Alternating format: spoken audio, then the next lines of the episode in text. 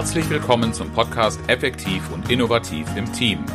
Inspiration, Tipps und Denkanstöße für alle, die mehr mit ihrem Team erreichen wollen. Mein Name ist Oliver Bayer. Ich verhelfe Teams zu mehr Leistung und neuen Lösungen.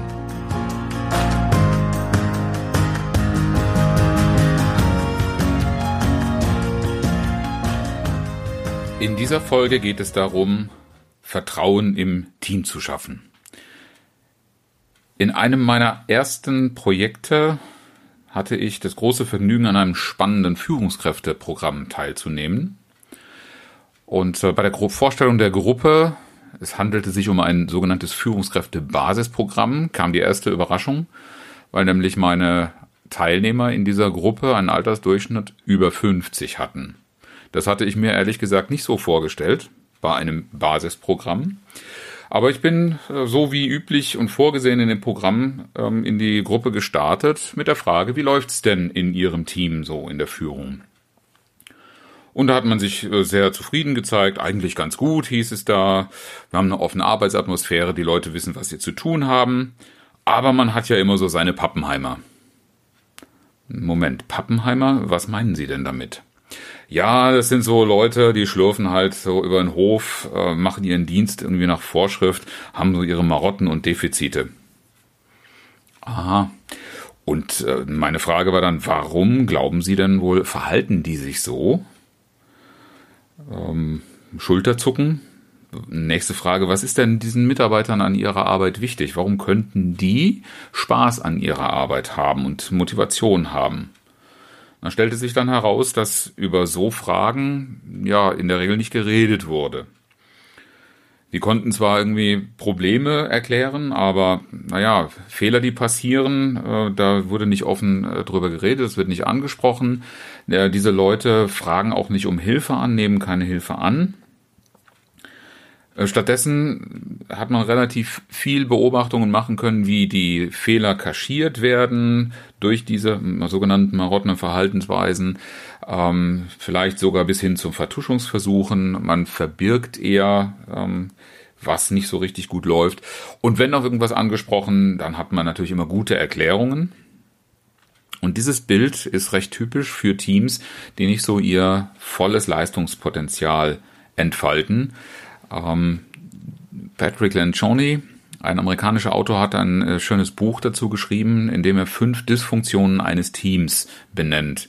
Und das Bild, das sich hier zeigt, ist sehr typisch für die erste Dysfunktion, die er in diesem Buch beschreibt, nämlich fehlendes Vertrauen. Wichtig ist dazu, Vertrauen ist ja so ein Begriff, der äh, viel geh und vielleicht auch missbraucht wird. Äh, Patrick Lancioni macht da in seinem Ansatz ganz klar, es geht nicht um Friede, Freude, Eierkuchen und irgendwelcher künstlicher Harmonie im Team, äh, und das ist, glaube ich, auch ganz wichtig, denn viele Teams, die ich kennenlerne, die ich danach frage, wie steht's denn in eurem Team eigentlich um das Vertrauen, wenn wir mit diesem Modell arbeiten, sagen immer ganz selbstbewusst und voller Überzeugung, das ist bei uns überhaupt kein Thema, ähm, wir können uns aufeinander verlassen. Patrick Lancioni meint allerdings einen Faktor, der etwas kritischer noch betrachtet werden kann. Äh, er sagt nämlich, Vertrauen im Team bedeutet, dass ich davon ausgehen darf und das auch tue, dass die Absichten der anderen positiv sind. Das heißt, alle im Team tun, was sie tun, aus einer positiven Motivation, weil sie etwas erreichen wollen. Und aus dieser Haltung heraus kann ich mich natürlich in diesem Team auch wohlfühlen, kann offen sein und muss nicht immer auf Nummer sicher gehen. Was ich als Haltung häufig äh, antreffe, ist das zum Thema Vertrauen. So eine Haltung, Vertrauen ist gut, und vielleicht ist Ihnen noch jetzt schon in den Sinn gekommen, das fortzuführen, im Sinne dessen, was ich auch so häufig höre, Kontrolle ist besser. Vertrauenswürdigkeit muss erst unter Beweis gestellt werden. Das ist häufig so eine Haltung. Ähm, das heißt eigentlich, das Gegenteil von Vertrauen wird bevorzugt.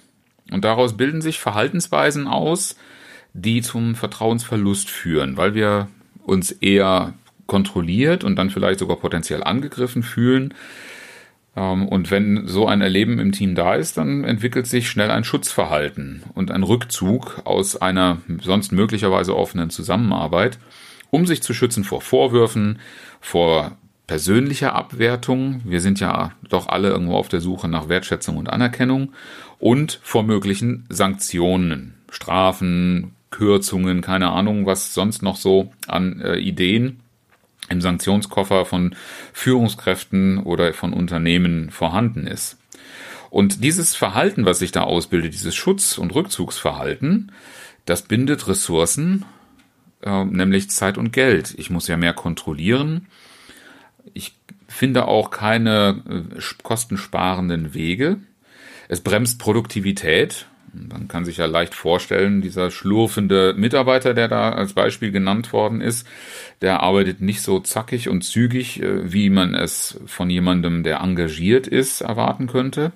Und das heißt, unterm Strich kostet es sehr viel Geld, wenn wir mit uns, unserem Verhalten anderen gegenüber dieses, diese Muster bevorzugen oder entwickeln.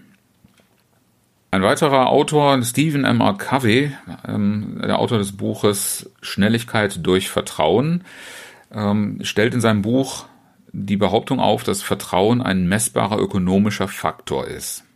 Er vertritt die These, dass Vertrauen im Team Effizienz steigert und Kosten senkt. Und das passt auch ganz gut zu der Beschreibung von Patrick Lencioni, der nämlich sagt, ein Team, das sich gegenseitig vertraut, kann davon ausgehen, dass Schwächen nicht ausgenutzt werden, dass sich alle gut aufgehoben fühlen, sich auf Aufgaben konzentrieren können, dass man eine konstruktive Feedback-Kultur pflegt und jeder den Mut hat, um Hilfe zu bitten.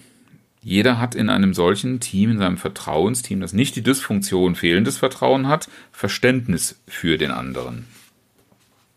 Es ist also egal, ob ich es von der ökonomischen Seite oder vom Miteinander her betrachte, wünschenswert, Vertrauen als eine verlässliche Grundlage für eine gute Teamleistung zu haben und deshalb stelle ich gerne fünf Wege vor, wie Vertrauen aufgebaut und nachhaltig gesichert werden kann. Weg Nummer eins: Geben Sie Persönliches preis. Was ist damit gemeint? Ja, Sie sollen nicht Ihr Innerstes nach außen kehren und Ihr Privatleben in aller epischen Breite präsentieren, aber es ist schon ein interessanter Punkt, was Sie mögen oder was sie gar nicht leiden können, weil es sie persönlich charakterisiert. Allerdings auch sehr hilfreich dazu zu sagen, warum können sie bestimmte Dinge nicht leiden. Dahinter steckt nämlich meistens die Vorstellung, dass dadurch ein eigener Wert verletzt wird. Aber auch was machen sie gerne und was nicht. Man hat ja nicht alles gleich gerne in seinen Aufgaben. Man hat so seine Favoriten und die Dinge, die eher unangenehm sind. Und das hängt auch damit zu zusammen, worin wir glauben, gut zu sein oder eben auch nicht so gut zu sein. Also was sind Schwächen und was sind Stärken in der eigenen Person. Vielleicht erinnern Sie sich an das ein oder andere Vorstellungsgespräch, das Sie absolvieren durften, das üblicherweise auch nach Stärken und Schwächen gefragt wird. Und das ist in den meisten Fällen zumindest, so habe ich das in der Praxis auch gehandhabt, nicht dazu gedacht, ähm, jemanden sie bloßzustellen auf der Seite der, der, Schwächen oder ja mal prüfen, ob das ein Angeber ist, sondern eher die Frage, wie bewusst ist sich ist man sich selbst über das, was man gut kann und was man nicht so gut kann und welche Konsequenzen vor allen Dingen leitet man daraus ab. Eine Schwäche so darzustellen, als wäre es eigentlich gar keine Schwäche, ist dabei nicht hilfreich. Aber eine Schwäche darzustellen und gleichzeitig dazu zu sagen, wie man damit umgeht, damit diese Schwäche einem nicht gefährlich ist oder wird, macht doch sehr, sehr viel sichtbarer oder nachvollziehbarer, warum jemand in einer bestimmten Weise kommuniziert oder handelt oder auch seine Entscheidungen trifft. Und dadurch wird viel leichter das erkennbar, was wir auch in dieser Vertrauensdefinition wiederfinden, nämlich worin die guten, die positiven Absichten, also die Motivation äh, von jemandem, also von Ihnen oder von mir besteht. Halten Sie also damit nicht hinterm Berg, was Sie persönlich charakterisiert, sondern lassen Sie das durchaus erkennen. Es macht Sie einfach nachvollziehbarer. Weg Nummer zwei. Gehen Sie offen und konstruktiv mit Fehlern um. Stehen Sie vor allem auch zu Ihren eigenen Fehlern, die Sie machen. Das greift natürlich auch diesen Schwächenpart auf, aber es geht auch um tatsächliche Fehler, die man macht, Fehlentscheidungen, die man trifft. Es ist klar, keiner wünscht sich Fehler. Äh, damit auf die äh, Werbung zu gehen und zu kokettieren, ist sicherlich nicht angebracht. Aber Fehler haben auch etwas Positives. Sie bieten nämlich die Gelegenheit zu lernen. Und in ganz extremen Fällen sind Fehler, Fehlproduktionen sogar schon die Grundlage für Innovationen und neue Produkte gewesen. Eines der berühmtesten Beispiele dafür sind die berühmten Post-its von 3M. Das ist eigentlich eine Fehlproduktion eines ganz anderen Produktes gewesen. Und äh, angesichts der Erfolgsgeschichte müsste man sich ja echt fragen, ob man nicht mehr Fehler für wünschenswert hält. Aber natürlich, Fehler sind vermeidenswert. Insbesondere in qualitäts- oder sicherheitsrelevanten Bereichen. Da dürfen eigentlich keine Fehler passieren und trotzdem passieren sie. Und darin, in dem Umgang damit, liegt das Potenzial wenn Sie Fehler so behandeln, dass Sie sie akzeptieren, dass sie aufgetreten sind, ohne sie gut zu heißen, aber dann darauf hinarbeiten, die Fehler in Zukunft zu vermeiden. Anstatt, und das ist leider das, was ich sehr, sehr häufig beobachte und was auch viele Menschen erfahren, dass, wenn Fehler auftreten, erst einmal schwarzer Peter gespielt wird. Schuldzuweisungen äh, gehen dann durch den Raum, man sucht denjenigen, an dem man das Ganze festmachen kann. Äh, und die Wirkung von Schuldzuweisungen ist ganz eindeutig. Dabei wird Vertrauen zerstört. Und Schuldzuweisungen liefern ja auch keinen Beitrag zur Problemlösung. Äh, außer, dass ich den, die demjenigen vielleicht zuordnen könnte, den ich dann für zuständig sehe. Aber damit aktiviere ich nicht das Potenzial im Team zur Problemlösung. Besser ist es, in die Fragestellung zu gehen, was brauchen wir oder was können wir tun, um den Fehler abzustellen oder in Zukunft zu vermeiden. Weil sobald ich die Frage in diese Richtung lenke, habe ich eine Chance, dass die Offenheit im Team wächst. Und die Offenheit vor allen Dingen Probleme auch frühzeitig anzusprechen und Unterstützung anzufragen. Wir erinnern uns an die Führungssituation eingangs. Diese Offenheit hat da ganz offensichtlich nicht geherrscht. Und das, was meine Führungskräfte dann auch beim tieferen Betrachten ihrer Führungssituation und im Gespräch mit ihren Mitarbeitern herausgefunden haben, war, dass die zum Teil für bestimmte Situationen einfach nur Frust geschoben haben, weil sie ihre Probleme nicht lösen konnten und einfach nicht die Offenheit gespürt haben dafür, dass sie irgendwoher Unterstützung bekommen könnten. Die haben sich eher geschämt, dass sie nicht in der Lage waren, das Problem zu lösen. Und dabei gibt es ja eine Unzahl von Problemen, die wir nicht alleine lösen können, die das nur im Team ermöglichen. Also brauchen wir diese Offenheit. Weg Nummer drei. Von Stephen Covey dem Älteren stammt der Grundsatz erst verstehen, dann verstanden werden. Ich kriege sehr, sehr häufig in gerade auch Kommunikationstrainings die Frage gestellt, wie kann ich denn eigentlich meinen Gegenüber dazu bringen, dass er meiner Meinung zustimmt, dass er tut, was ich von ihm erwarte?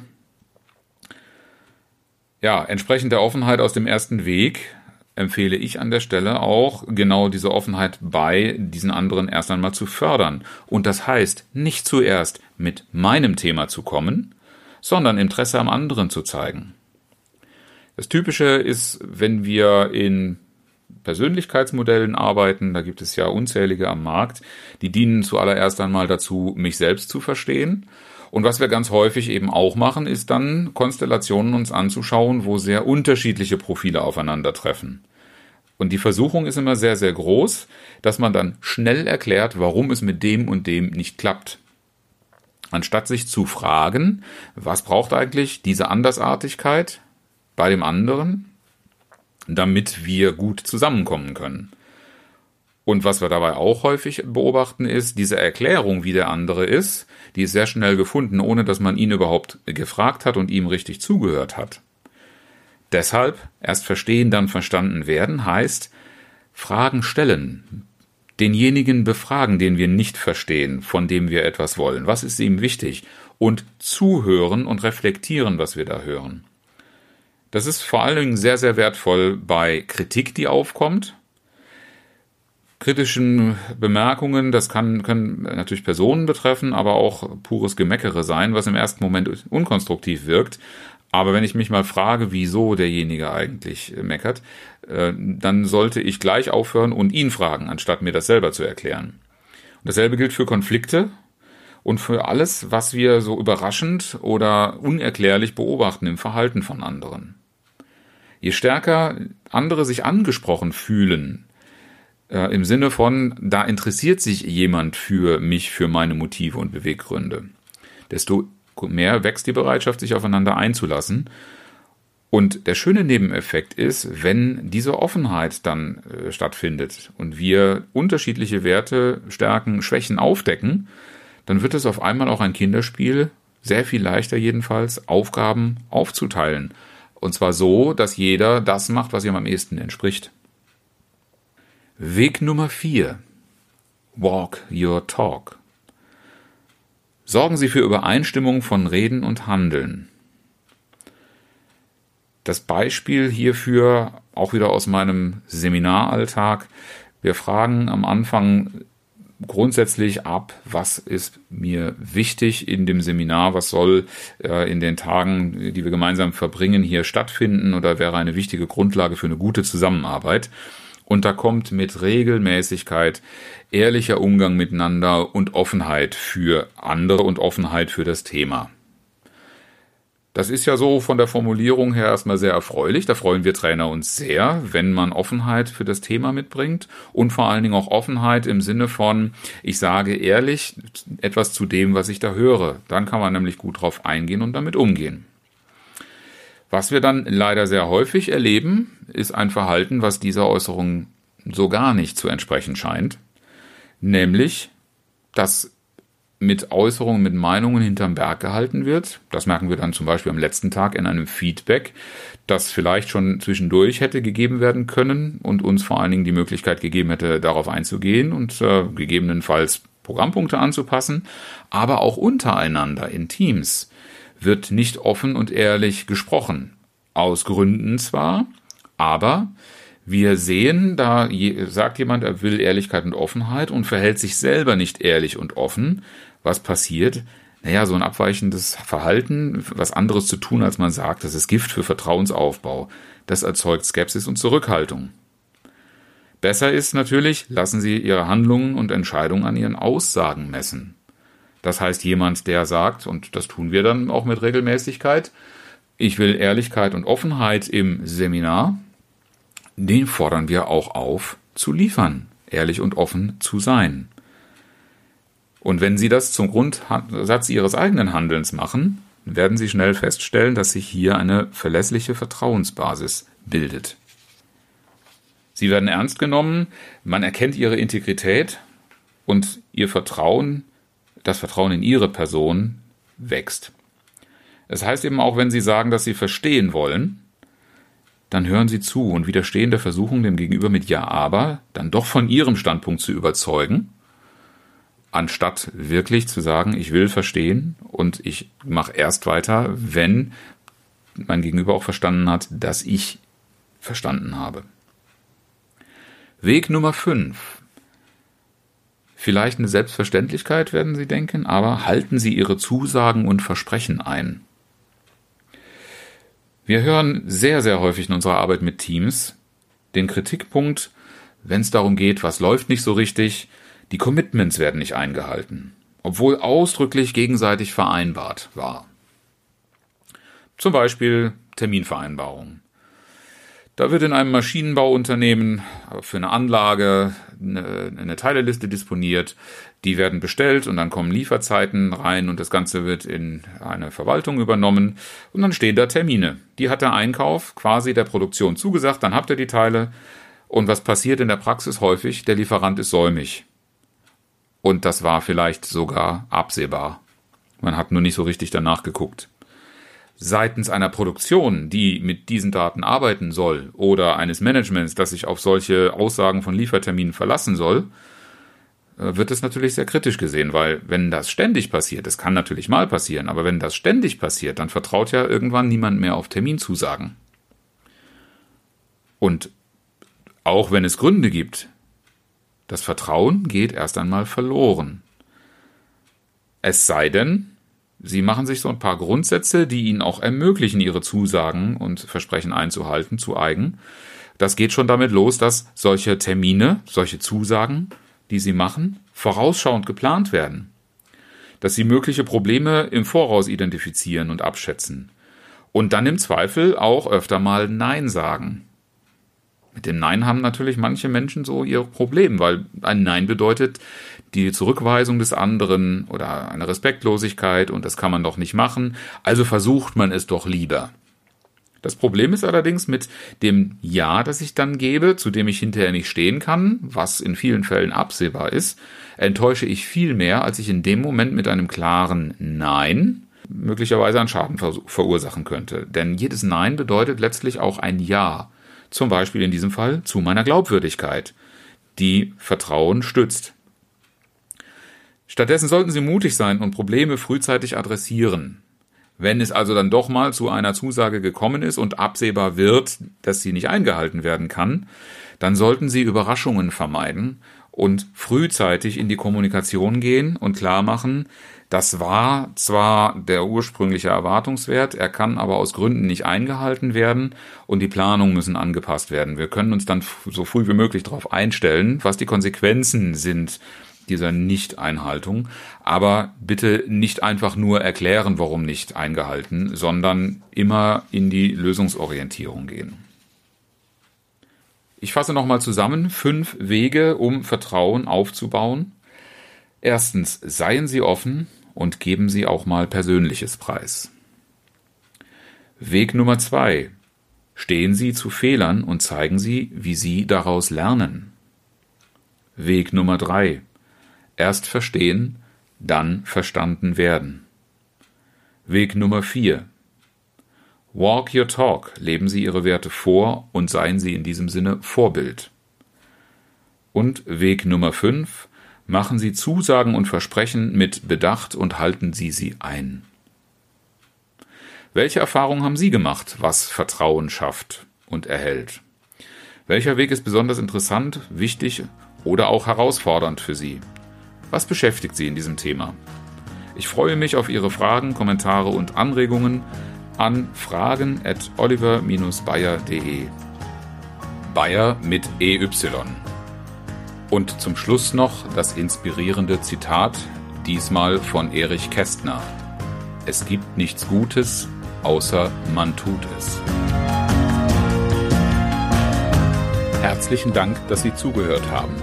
Mein Name ist Oliver Bayer und ich freue mich, wenn Sie beim nächsten Mal wieder dabei sind, wenn es heißt effektiv und innovativ im Team. Inspiration, Tipps und Denkanstöße für alle, die mehr mit ihrem Team erreichen wollen.